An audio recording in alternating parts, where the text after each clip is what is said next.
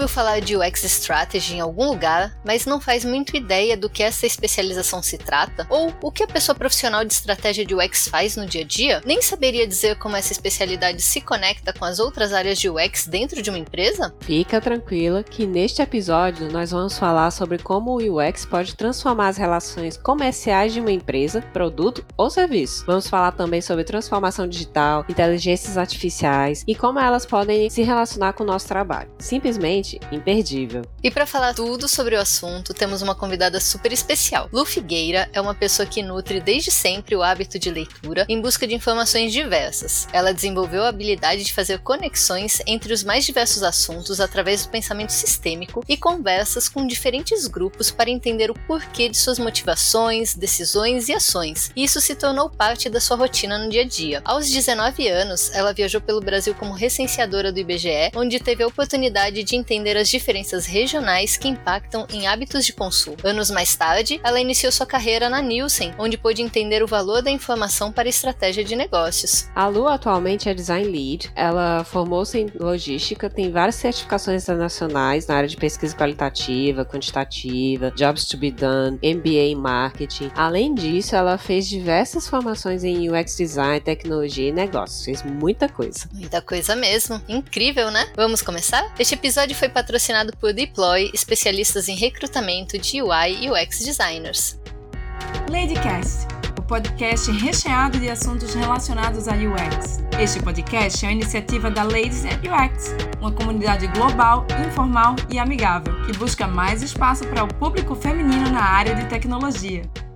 Oi Lu, tudo bom? Muito obrigada por aceitar o nosso convite de gravar dois episódios neste podcast. Olá, tudo bem? Eu agradeço pelo convite, por poder contribuir com todas as ladies nesse espaço sagrado, onde a gente tem essa troca segura, esse ambiente super legal e gostoso e divertido de dividir, né, todo o conhecimento com vocês, poder fazer essa troca, ter ali esse collab incrível, trazer um pouquinho de tudo aquilo que vocês aportam, né, e aquilo pouquinho, um pedacinho que eu posso contribuir também. Muito obrigada. Obrigada, Lu. A gente que agradece a tua generosidade de estar aqui com a gente em dois episódios. Então, Lady querida que está nos ouvindo, um recadinho para você. Se você ainda não ouviu a parte 1 deste assunto, é só dar play no episódio anterior, quando deixa acabar, pois nós falamos sobre muitos tópicos interessantes de UX Strategy que se conectam com o que vamos conversar agora. Mas se você já ouviu a parte 1, então continua aqui com a gente que vamos explorar outros enfoques de estratégia de UX, tá? Então fica aí. Para começar, Lu, eu queria que você se apresentasse para as ladies que ainda não te conhecem. Bom, eu sou Lu Figueira, curiosa por natureza, UX por paixão e formação. Eu sou consultora na área de UX, trabalho com desenvolvimento e inovação de produtos digitais. Estou mergulhando agora de cabeça no universo da inteligência artificial. Desde sempre, né, em todos os trabalhos que eu desenvolvi para diferentes mercados, tive uma atuação orientada a resultado e impacto do trabalho ali de UX nos indicadores como um todo. E assim fui caminhando para a área de UX Strategy. Maravilhosa. Gente, é sempre muito bom conhecer um pouco da história das nossas convidadas. Eu fico muito feliz em perceber que tem uma diversidade gigante dos caminhos e jornadas possíveis. E, para começar no pique total, eu quero fazer um combo de perguntas que se relacionam. Então, pensando em estratégia, conta pra gente um pouco da sua visão sobre como a experiência do usuário pode transformar as relações comerciais de uma empresa, produto ou serviço. Quais são os riscos de não considerar a experiência do usuário na estratégia comercial de uma empresa? Como o UX pode contribuir para a diferenciação de uma empresa no mercado altamente competitivo e de que forma a UX pode ser utilizada como uma ferramenta para entregar valor no mercado? Fácil, né? Uma resposta tradicional, né, a gente diria ali que, poxa vida, o consumidor está disposto, está propenso a pagar mais por uma experiência melhor e trazer todos aqueles indicadores que a gente já conhece. Mas assim, infelizmente a gente chegou no ponto, ou felizmente, né, que essa resposta não cola mais. Então, assim, recentemente eu tenho recebido muitas perguntas pelo LinkedIn a respeito de o que é UX. E isso surpreende um pouco porque vem de profissionais que estão na área de UX, que estão ali atuando na área de UX. Então, a minha resposta é muito longe ali de uma resposta de uma explicação técnica, enfim. Eu acredito muito que a área de UX, ela se molda ali, sabe? Ela transforma o produto num verdadeiro camaleão. Então, a gente consegue flexibilizar tudo aquilo que o cliente precisa num momento de adequação do mercado, a gente consegue ter uma resposta mais rápida, a gente consegue gerar valor. E aí é óbvio Quando a gente olha para o cliente, a gente consegue ter a resolução de uma dor ou o atendimento de um desejo. E é isso que faz com que as pessoas paguem mais pelo produto, é isso que faz com que as pessoas queiram o produto, tornem aquele produto realmente um item desejável. Então, assim, além da gente conseguir criar jornadas únicas, né, experiências únicas para os clientes, a gente consegue olhar para o cliente e atuar em cima da dor dele. É, é muito simples essa conta e parece que, ao mesmo tempo em que ela é simples, o mercado tem uma dificuldade grande de entender. Imagina, você sente dor, você toma um analgésico, você resolve. E se aquela dor é crônica, você procura um médico e faz um tratamento para resolver aquilo. Então,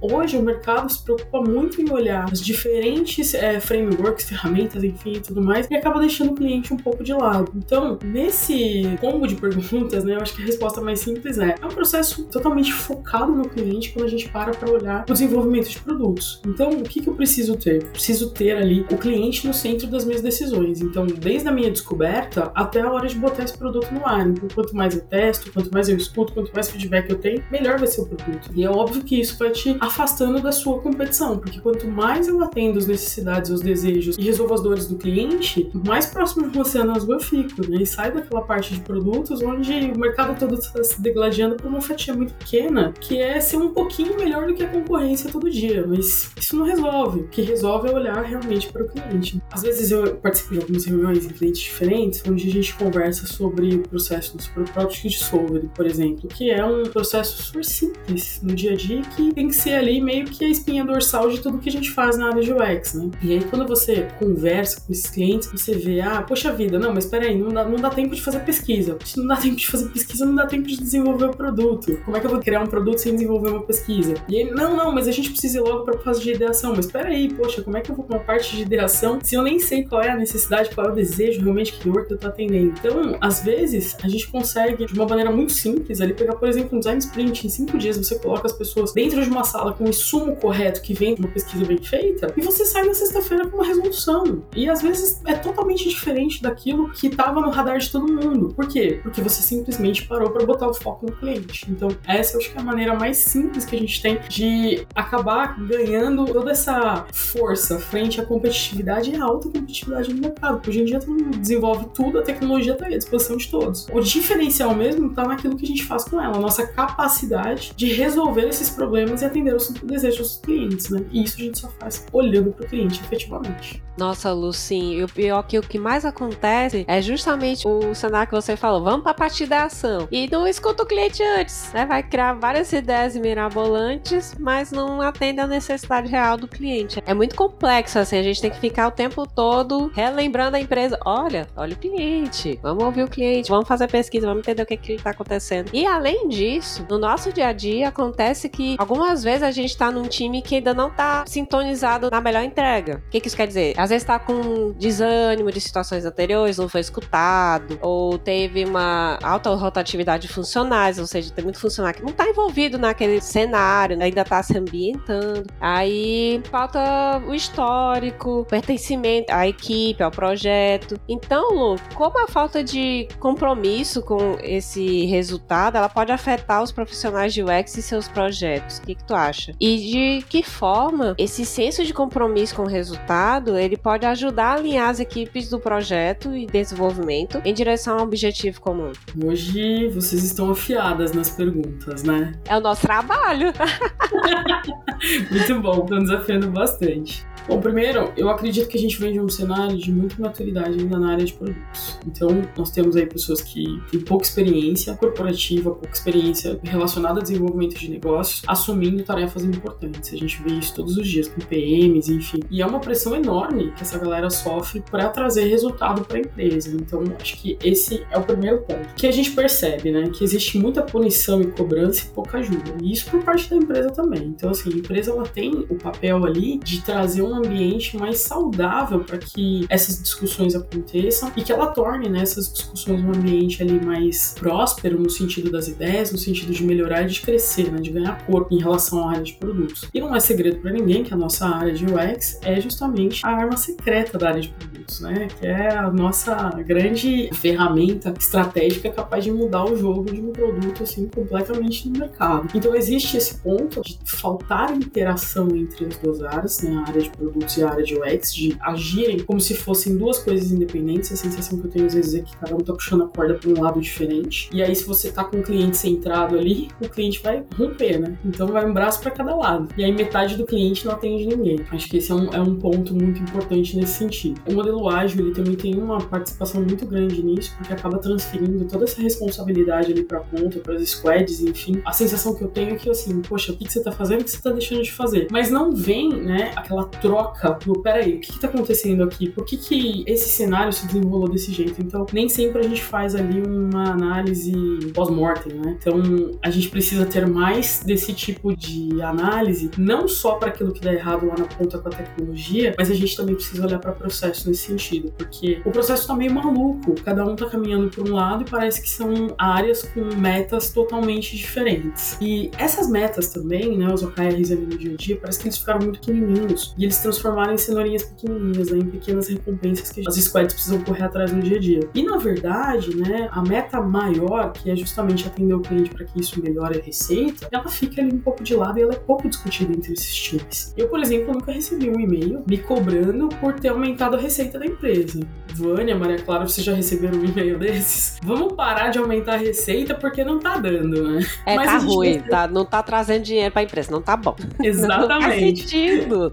Não faz sentido. Então, todos os dias as pessoas são cobradas ali por aquelas pequenas recompensas e parece que chegar aqueles pequenos, aqueles milestones já é o suficiente para essas equipes. E aí o todo fica meio de lado, ele não traz, ele não envolve as equipes nesse ambiente. E aí você tem uma pequena disputa por ego entre as duas partes, então quem manda mais ali no produto, quem entende mais do cliente, esse também ali é um problema do dia a dia. E o foco, ele não tá na qualidade na entrega, definitivamente. Então, assim, o que eu ouço hoje de empresas que dizem o seguinte: a gente não sabe o que tem dentro do nosso app, a gente não sabe como é que a nossa plataforma foi desenvolvida. A gente tenta mudar isso, mas a gente não consegue, porque o time de tecnologia faz isso. Assim, se você trabalha em prol do atendimento ao mercado, então todo mundo deveria estar se esforçando para fazer alguma coisa. Então, assim, poxa, se a gente não sabe o que tem dentro do app, se a gente não sabe como melhorar esse produto, então troca. E vamos todo mundo falar sobre a troca, né? Vamos sentar, trazer os indicadores e colocar todo mundo na mesma página. Mas isso não acontece. Então, um exemplo, uma métrica que a gente fala muito ali no dia a dia de quem trabalha com produtos digitais. Ah, todo mundo olha churn. Mas e aí, você faz o descrenchamento do churn? Você olha pro churn voluntário o churn involuntário? A gente tá falando de perfis totalmente diferentes de abandono, né? Então, o churn voluntário, ele tá ali, tá relacionado a descontos, tá relacionado às atitudes do cliente em relação ao seu produto, de como ele se relaciona com o seu produto. E tudo bem o cliente ir embora, isso vai acontecer mesmo. Agora, quando a gente olha pro churn involuntário, são barreiras que o produto está impondo ao cliente. Então, o produto fecha a porta na cara do cliente e diz assim: você não é bom o suficiente para mim. E várias vezes você ainda vê o cliente tentando, de alguma forma, consumir esse produto e tá ali dentro, tá inserido ali dentro. Mas as equipes não estão olhando para isso, elas simplesmente não vão priorizar outra coisa aqui, tudo certo. Então, existe ainda essa falta do olhar para o cliente dentro da área de produtos para que muitos desses problemas do dia a dia sejam minimizados. Né? Então, uma decisão centrada no cliente, ela é o caminho para resolver aí todo esse combo de problemas. Nossa, eu não podia concordar mais. Na verdade, eu vi passando na minha mente algumas das coisas que você já falou de experiências passadas. Eu acho que essas experiências acabam se repetindo em várias empresas, independente do nível de maturidade. E quem já viveu essas situações onde a equipe estava desalinhada compreende que essa construção de time ou entre times não é trivial. Então, não tem receita de bolo, a gente não consegue resolver um problema complexo com uma solução simples também, mas isso é fundamental para que a gente consiga fazer boas entregas. Então, partindo do princípio que o time já está super alinhado, porque a gente estava falando de um cenário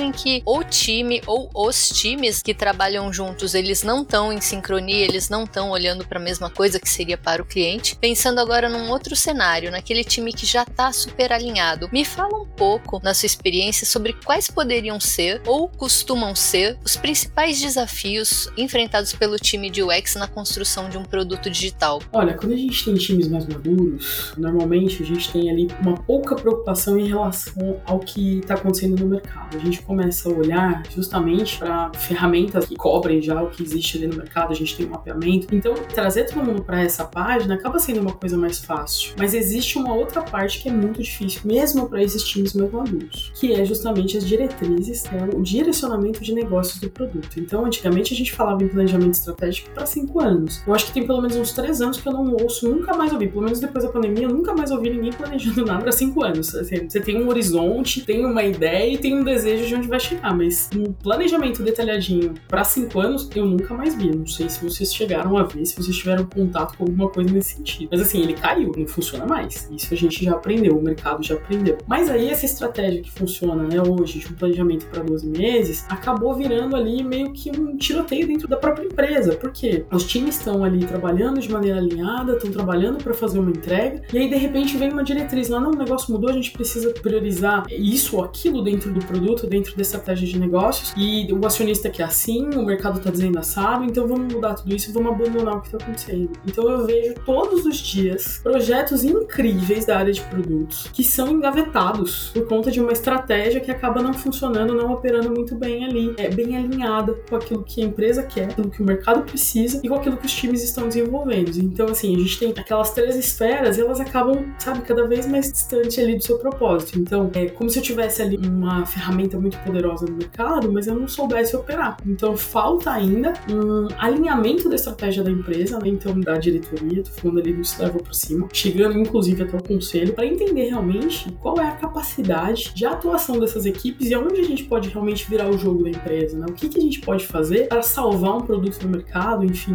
um produto que está ali simplesmente subsistindo e um produto que está brilhando. Então, você tem ali um produto que às vezes, não, mas o acionista acredita nesse produto, né? E é um produto está sobrevivendo e está levando ali todo o vigor, toda a vitalidade de um time de produtos forte, de um time de UX, né? Bem orientado à área de UX. E na verdade está ali simplesmente sangrando a energia do time, porque você não tem a capacidade de virar, né, o teu foco para as coisas que realmente fazem sentido ali para aquele momento do cliente. E simplesmente a diretoria não acredita que essa área é capaz de levar a empresa para um outro nível, para um outro patamar ali de negócio, de competição de mercado. É super complicado, né, Lu? Porque às vezes a gente é deixado assim de lado e na verdade a gente é um caminho mais rápido pro cliente, né? E a gente está sempre olhando, fazer essa ponta entre o cliente e a, a empresa de como melhor unir esses dois mundos num produto digital. E vou falar em digital, vou entrar no tema de transformação digital, que a gente adora falar sobre isso, que já foi um assunto no podcast Ladies da UX com a Giovana Gomes. Então, termina de escutar isso aqui, escutem o primeiro episódio e depois vão mudar a Giovana, tá? Não escutem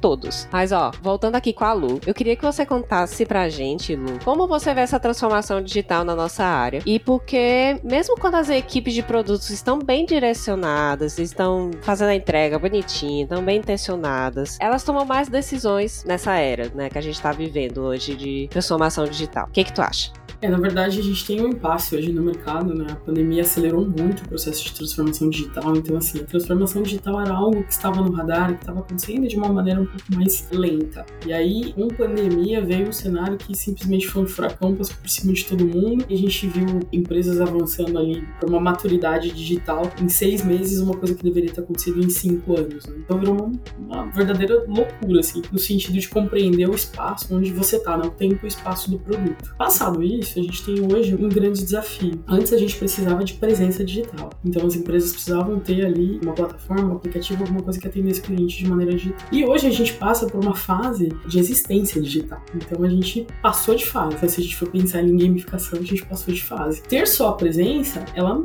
não ajuda mais. Então assim, você começa a ver esses alicerces, os esqueletos que são esses produtos que vão ficando pelo caminho. E aí essas decisões, essas más decisões, elas estão relacionadas ao FOMO. Então hoje aquele sentido, né? Que eu tinha lá no passado, né? Então, assim, puxa, eu pensava, nossa, então, tive uma parte das minhas amigas que foram, de repente, pro sul do país, outras foram pra parte norte, nordeste do país, e eu queria estar nas duas, mas eu não consigo. Então, esses eram os dilemas que eu tinha antigamente. E isso passou, veio pra dentro do nosso trabalho hoje, né? Então, essa sensação, né? O fomo ali que a gente sente em relação aos produtos e como essas equipes olham para isso, tá totalmente relacionado a essas más escolhas. Então, eu deixo de olhar tudo aquilo que eu sou capaz de oferecer, tudo aquilo que eu sou capaz de ofertar pro meu cliente, porque eu simplesmente passo a entender que eu preciso ter funcionalidades, que eu preciso ter features ali que os meus concorrentes têm. Então você tem ali hoje Play Store e a Google Play um verdadeiro museu, assim, como dizia Cazuza, né, de grandes novidades. Porque são ferramentas todas iguais, todas muito parecidas e que, na verdade, ao invés de resolver os problemas do cliente, estão gerando os mesmos problemas para os clientes. Porque são muito parecidas no sentido de implementação, então, quando essas equipes elas tomam essa má decisão, quando elas tiram o foco do cliente, começam a botar o foco ali no, no mercado. A gente falava agora, né, Ali no backstage a Vânia falava sobre a forma de se fazer benchmark muito bem construído e tudo mais. E esse benchmark ele acaba se perdendo ali no meio do caminho, não da Vânia, por favor. Mas o, o que a gente vê ali no mercado é essas equipes fazendo a forma como elas fazem. Então, peraí, não é porque o meu concorrente tem que eu preciso ter. Eu preciso entender se aquilo funciona para o cliente, sabe? Se aquilo é aproveitado para o cliente, como é que o cliente enxerga aquilo? Porque a ideia é botar uma solução e não trazer um problema mais para o cliente. E o que a gente fez no aplicativo hoje que traz mais problema do que solução, não é brincadeira. Então, nesse sentido, a experiência ela acaba ajudando a gente a resolver as dores do cliente. Então, a partir da hora que você põe o foco, tô sendo repetitiva, mas a partir da hora que você coloca o foco do desenvolvimento de produto em resolver a dor ou atender um desejo, aí você vai ter um produto fantástico no mercado. E o teu concorrente, ele simplesmente vai passar te seguir. E aí você para de gastar energia, de gastar recurso como um todo, né? Energia, dinheiro, tempo, enfim, em atender as necessidades do que você acha que é o mercado. E é uma imposição criada exatamente pelas decisões tomadas por essas equipes. Exatamente, Luga. Porque quando a gente vê vários produtos iguais, só é bom para aquelas sites que fazem reviews, né? Eu sou uma grande consumidora desses sites que fazem reviews. Qual o melhor aplicativo para isso? Porque é isso, você repete as, as features, fica tudo igual, e aí você tem que ir lá, Google, pesquisar qual é o melhor aplicativo para fazer isso aí. Aí ele te dá a lista de 10 melhores aplicativos. E a App Store fica desse jeito mesmo, como diria Cazuza, esse museu de grandes novidades. Amei essa expressão. Muito bom. E também tem o problema que as pessoas, elas, por exemplo, benchmark, elas usam benchmark para projetar. E não é isso. Benchmark, ele precisa ser uma análise de mercado. Não são cinco telas que mostram como que o botão está sendo aplicado ou como que uma feature está sendo aplicada nos concorrentes. E sim, para levar para um patamar estratégico de eu preciso entender como que o mercado está se posicionando, como cada player se posiciona para eu saber como é que eu vou me posicionar, qual a entrega de valor que eu vou gerar para o meu cliente. Então há um problema das pessoas não saberem como fazer o benchmark ou para que serve o benchmark. Isso também dava um outro episódio e também tem muito uma estereotipação do que que é o usuário. Se você não conhece o seu usuário, se você não sabe especificamente qual é o grupo de pessoas e qual é o comportamento, necessidade, dores que aquele grupo específico tem, você tá fazendo uma proto-persona muito estereotipada que não vai atender a ninguém. E eu vejo isso também muito, muito assim, pessoas perguntando, por exemplo, ah, qual aplicativo bom para uma pessoa sênior usar? Eu, qual que é o problema que a pessoa sênior tem que ela tá querendo resolver no aplicativo? Né?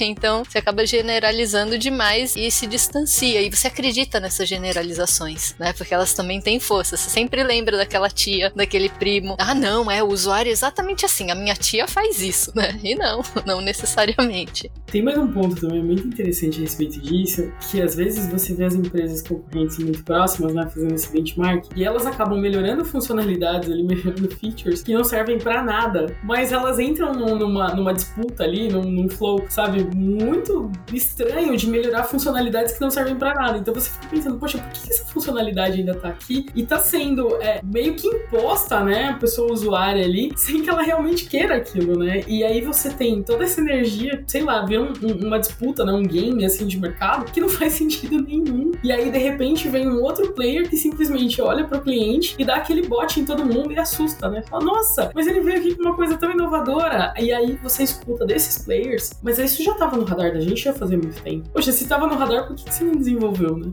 É o famoso time to market, né? Que justifica priorizações aleatórias. Né? Estou precisando fazer isso porque o meu vizinho tá fazendo isso. Então, ai, gente, aqui dava outro podcast, porque olha, tem muito pano pra manga esse assunto. Então, quando a gente fez o roteiro aqui, a gente trouxe vários temas, então a gente vai dar uma pincelada. A gente já falou de transformação digital, já falou de construção, trabalho ali no dia a dia da equipe, de alinhamento. E agora vamos para o nosso terceiro assunto, porque realmente o papo tá incrível e a gente tem muita curiosidade para saber que, que a Lu pode trazer pra gente. Então, vamos falar sobre inteligência artificial. É a buzzword, né? É aquela palavra que todo mundo tá falando, de repente brotou do nada. Você tava assim, de repente apareceu o Mid Journey na sua frente de um lado, o Chat GPT do outro lado, e você, céus, o que que está acontecendo? Daqui a pouco aparece Schwarzenegger assim no meio e você já, gente, né? Toda hora eu mando o meme da Sarah Connor, né? Falando, eu tô vendo você conversando com inteligência artificial. Eu Enfim, quero estamos... esse meme.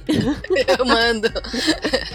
É muito bom. Enfim, então vamos aqui fazer um momento um pouco polêmico, talvez, mas com certeza muito curioso e muito interessante para a gente falar sobre de que forma a inteligência artificial nesse momento está influenciando o universo de UX e dos produtos digitais. Quais são os benefícios e, principalmente, quais são os desafios envolvidos nisso? Essa é uma excelente pergunta, né? E eu quero esse meme, por favor. Assim, primeiro ponto, né? A gente tem que pensar, acho que há três meses isso é muito recente, né? O passado tá logo ali, né? Se esticar o braço hoje, você toca no passado distante. É impressionante isso. Mas eu via lá, né? Principalmente no LinkedIn, no Medium, né? Aquela coisa toda de, ai meu Deus, a inteligência artificial, mas ela faz tal coisa mal feita, mas ela faz tal coisa assim, assado, mas ela veio para ficar, enfim. Bom, gente, né? Está aí e vamos incorporá-la ao invés de brigar com ela. Porque quem brigar vai perder. É igual a internet, quando a internet surgiu, né? Nossa, o demônio da internet. E, na verdade, tá aí facilitando. Aliás, esse podcast só tá existindo hoje por conta da internet, né? A gente tá em três regiões totalmente diferentes aqui, cada um de nós, né? E isso é incrível, isso é maravilhoso. Então, assim, quando a gente olha para inteligência artificial, coisa que a gente tem que pensar é a capacidade de processamento. Então, assim, o cérebro humano, né, de um adulto, tem mais ou menos 86 bilhões de, de neurônios. E esses 86 bilhões de neurônios, eles são responsáveis ali por te dar fome, te dar sede, te botar para dormir, te deixar num momento de alerta e de atenção. E aí, esses mesmos neurônios, eles estão ali concorrendo com as suas atividades do dia a dia, com toda a tua carga emocional e aquela coisa toda. Quando a gente olha para o GPT-Chat, por exemplo, ele tem 173 bilhões, 175 bilhões de parâmetros. E ele está simplesmente lá plugado na tomada. Ele não tem uma responsabilidade de olhar para a carga emocional da vida, ele não tem uma responsabilidade familiar, ele não tem uma responsabilidade, ele não sabe o que é boleto, gente. Começa por aí. Então, a gente já tem uma vantagem grande da inteligência artificial nesse sentido. E quando a gente começa a olhar para o benefício, para aquilo que pode ser usado hoje, a gente começa a falar de ganho de tempo em termos de processamento de informação. Então, processamento de informação e aquisição de conhecimento, isso vem numa velocidade absurda. Quando a gente tira toda essa carga emocional, quando a gente coloca um parâmetro contra o outro, a inteligência artificial já é capaz de fazer isso assim 10 vezes mais rápido do que alguns de nós. E a gente precisa se aproveitar dessa capacidade, né? A gente precisa criar cada vez mais repositórios inteligentes onde a gente possa beber dessas fontes. Começa por aí. Por que dessas fontes? Porque hoje você não precisa ter uma fonte só. Você pode ter fontes com diferentes características. Então isso já é sensacional. Agora tem um desafio muito grande, que é conseguir treinar a inteligência artificial no nível em que ela esteja inserida ali é, no ecossistema total da companhia. Então, imagina, se a gente tem problema com o brand book da empresa, né? Você tem uma pessoa ali utilizando uma fonte inadequada, imagina para você colocar todo mundo na mesma página conseguir ter um padrão para treinar a inteligência artificial satisfatório para atender ali o ecossistema da empresa. Então, esse é um ponto. Então, expandir essa visão né, para todos os times, um direcionamento aplicado às necessidades da empresa, esse é o grande desafio do GPT-Chat. Né? Da inteligência artificial como um todo, o GPT-Chat é mais famoso, então a gente acaba mirando nele. Mas esse é o grande desafio. Agora, quando a gente olha para a capacidade de ganho, quando você começa a treinar a inteligência artificial, quando você começa a criar um ambiente controlado para essa inteligência artificial e imputar informações, você resolve problemas ali, por exemplo, como de repositório da informação. Quantas vezes a gente já viu pesquisas excelentes na área de UX que simplesmente ficam esquecidas no fundo da gaveta? Alguém olhou uma vez e ela nunca mais é visitada. Por quê? Ah, o Atomic vai resolver esse problema. Então, assim, toda hora a gente tem uma promessa de uma biblioteca nova, de uma forma de pesquisa da pesquisa que vai resolver esse problema. E a gente acaba esbarrando em barreiras naturais dentro do ambiente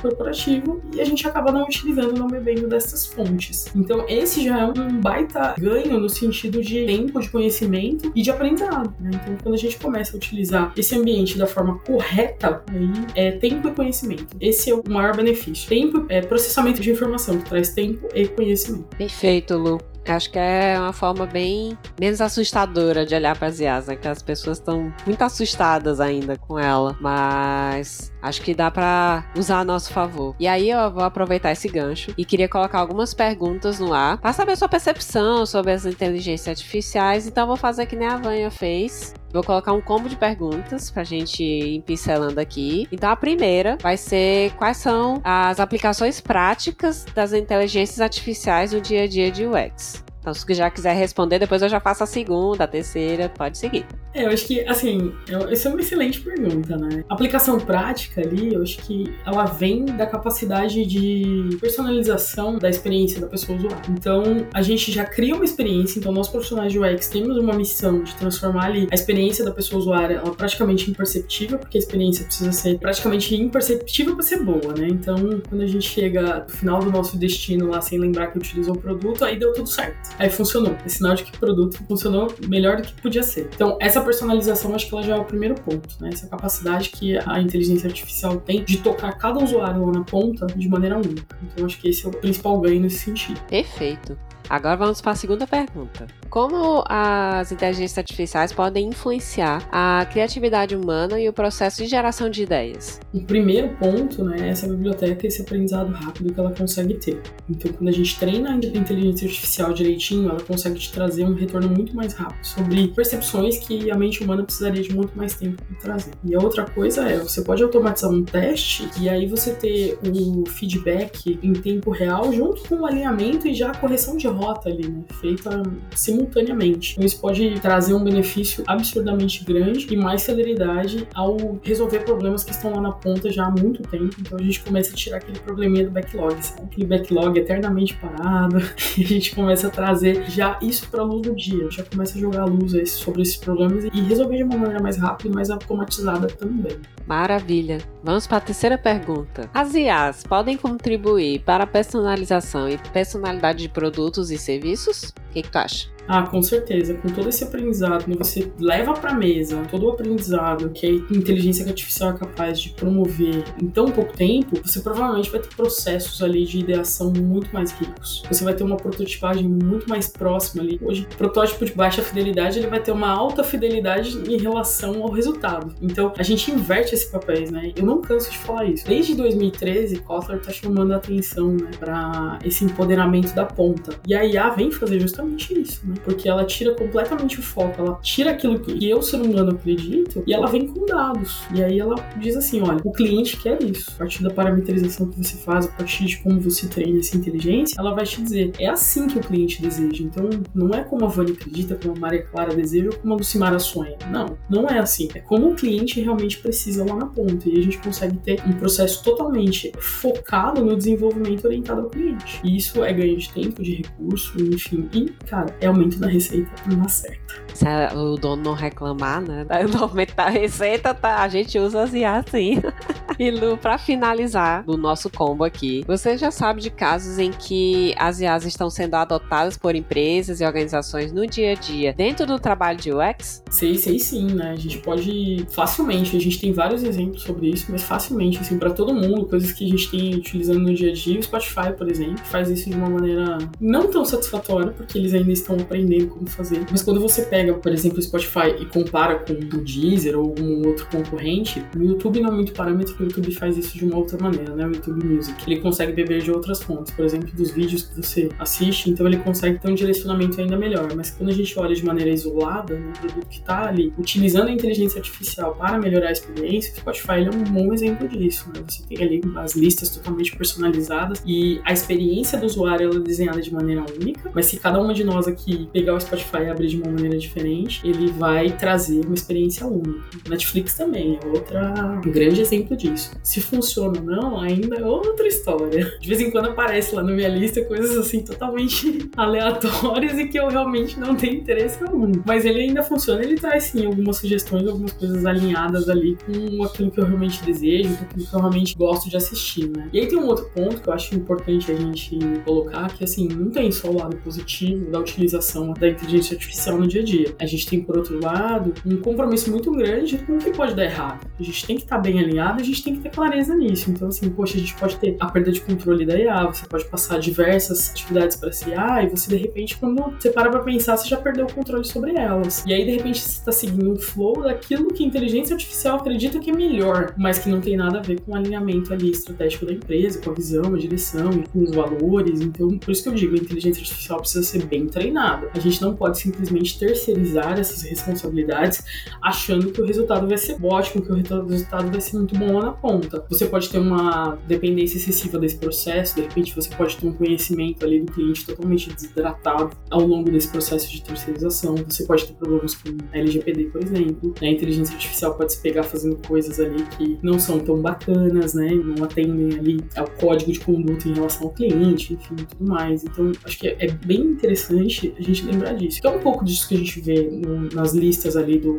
Netflix, por exemplo, que é o viés algorítmico, né? Então, assim, nós seres humanos somos condicionados a vieses. E a inteligência artificial também. Então, a gente precisa lembrar desse ponto para a gente ter uma utilização consciente para que a gente possa lidar com futuros é, problemas que ela possa trazer. E também a gente precisa ter um plano tático ali, um plano de ação pronto para reagir frente a problemas e ações indesejáveis que a gente pode encontrar lá na frente. Ou seja, precisa de seres humanos também, não dá para deixar tudo nas mãos das máquinas, porque não é assim, precisa ter esse olhar crítico que elas ainda não aprenderam até agora. Por enquanto, né? Por enquanto. Na verdade, o que eu mais fico assim é com esse treinamento, né? O que que a gente está alimentando, como que a gente está alimentando essa inteligência artificial, qual é a qualidade desses inputs que a gente está oferecendo. E eu acredito firmemente que a inteligência artificial é uma calculadora, né? Então, logo quando inventaram a calculadora, os matemáticos, as pessoas que trabalhavam com matemática deviam estar desesperadas. Tipo, gente, vamos calcular a raiz quadrada de 356 em dois segundos, eu vou perder meu emprego, né? E não, na verdade, o cálculo, a matemática ou os processos que usam esse sistema acabam sendo muito mais complexos e humanos do que a calculadora sozinha, ela não faz muita coisa, né? Você precisa saber o que, que você está perguntando a ela e como que você vai usar essa resposta. E, no caso da inteligência artificial, eu acho que um próximo passo vai ser a gente auditar de alguma forma o que a gente recebe dela, porque a gente não pode ser um consumidor passivo. Nós não sabemos da onde ela está tirando esses dados, o que está alimentando, e a gente tem que ter um senso muito crítico e um senso analítico muito forte, muito afiado, né? Treinado também, porque nós seres humanos também precisamos ser treinados com boas qualidades de informações para a gente conseguir fazer essa análise. E aí sim, eu acho que eu vejo mais uma simbiose, na verdade, né? No sentido de um vai alimentar o trabalho do outro e vice-versa, do que, ó, a inteligência artificial vai tomar o meu emprego e eu estou ferrado. Porque eu tô vendo muita gente que tá desesperada mesmo, que tá assim, gente, esses dias eu vi um anúncio que eu fiquei horrorizada, que era, ah, vamos fazer teste com usuários, só que os usuários são bots. E eu assim, gente, vocês perderam completamente a noção do ridículo. Porque assim, se você não conhece o seu usuário humano, o que você tá testando não vai fazer sentido nenhum. E eu sempre acho também que pior do que você não ter dados na hora de tomar uma decisão é você se basear em dados errados. É muito mais nocivo para a organização, porque você vai na fé, você gasta um dinheiro horroroso, um esforço. E assim, é melhor você seguir a sua intuição, aquilo que você vê que tá acontecendo, a sua leitura do universo, e aí você dá um chute mais refletido do que você só meter o louco e, não, bora, vamos. Vamos fazer isso daqui porque aí me disse que é isso daqui. Tipo, não, pare.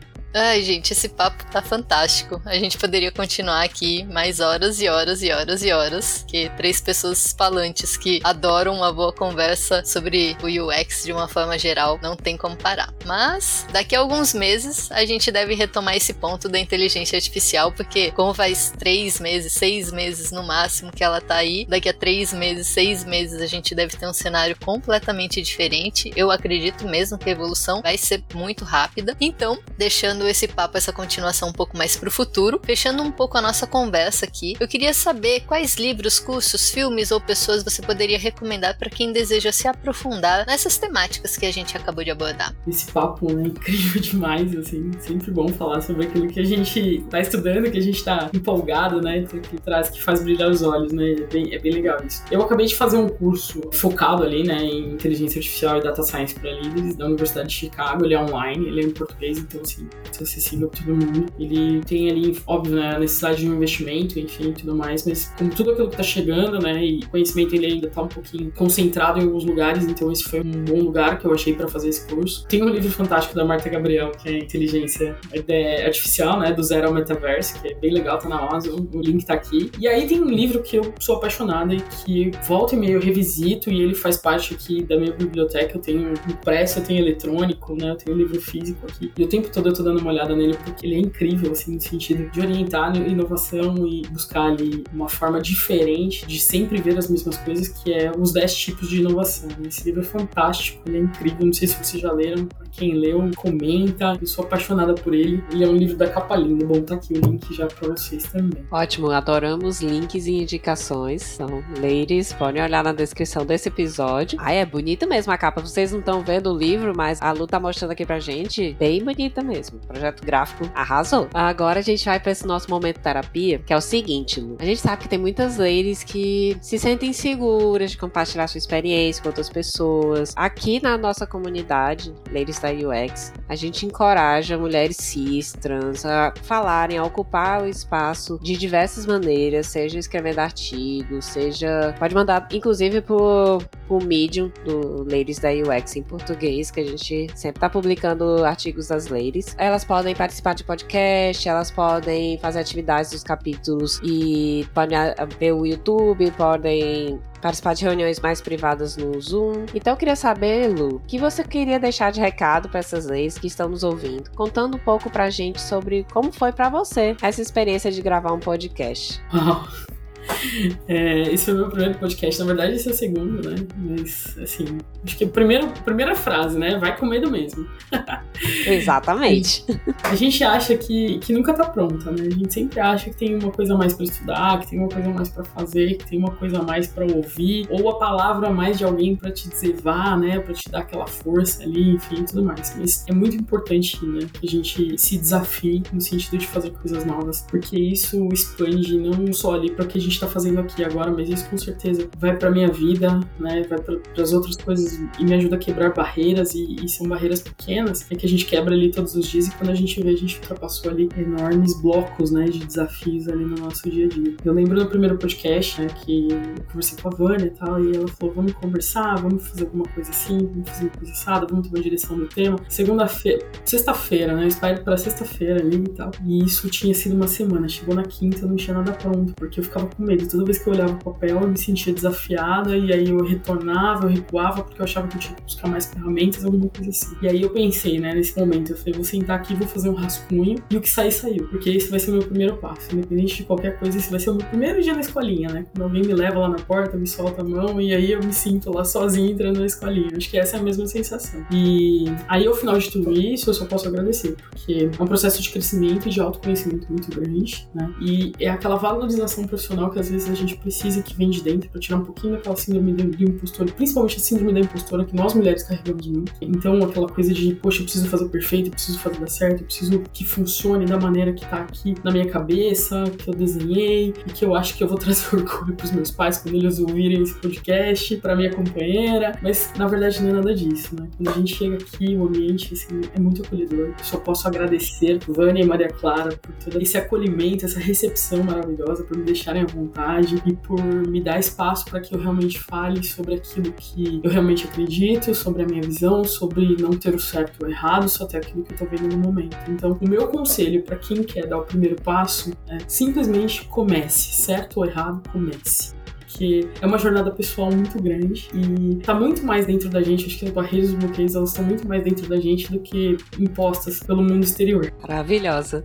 Nossa, muito obrigada por você ter aceitado vir aqui com a gente, porque realmente eu falo com mulheres todos os dias e eu vejo que mulheres maravilhosas que têm muito conhecimento, que já são profissionais excelentes, têm muita dificuldade em soltar a sua voz, porque realmente é o primeiro passo é o mais difícil. Então eu espero que esse seja o primeiro e o segundo podcast de muitos outros que virão. A ideia é que a gente tenha esse espaço aqui realmente de acolhimento. O nosso público, a nossa audiência também, ela oscila. Antigamente ela era 98% feminina, hoje em dia ela já é 92% feminina. Então os homens também estão se aliando a gente, estão vindo nesse movimento que eu também acho fantástico, porque a ideia dos nossos canais não é serem exclusivos e sim a gente promover essas vozes femininas para o mundo, né? Para todas as pessoas, para todas as audiências. Mas assim, muito, muito obrigado por ter confiado na gente e ter topado tá aqui. Agora, Lu, você vai ter que participar de outros podcasts, então não tem mais volta, tá?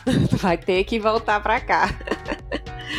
Eu aguardo o chamado com o maior prazer do mundo, assim, e é sempre bom, né? A gente poder se desafiar e fazer diferença ali no dia a dia. Mas pode ter certeza que a diferença é muito maior no meu dia a dia. Porque isso me faz muito mais com que eu me escute, né? Enquanto profissional, tem daquilo tudo que eu tô processando aqui dentro, né? Então acho que aquela ideia de sermos líquidos, né? Ela se torna muito presente aqui nesse espaço. Gente, esse papo foi super incrível. Obrigada, Lu, por ter topado vir aqui trazer todo esse conhecimento, como a Maria falou no começo, toda essa generosidade em compartilhar tudo isso com a comunidade. Infelizmente, a gente está chegando no finalzinho desse episódio e gostaríamos de agradecer você por ter vindo aqui conversar com a gente. E eu queria que você contasse para as pessoas como que elas podem te encontrar. Bom, esse tempo aqui passa muito rápido, né?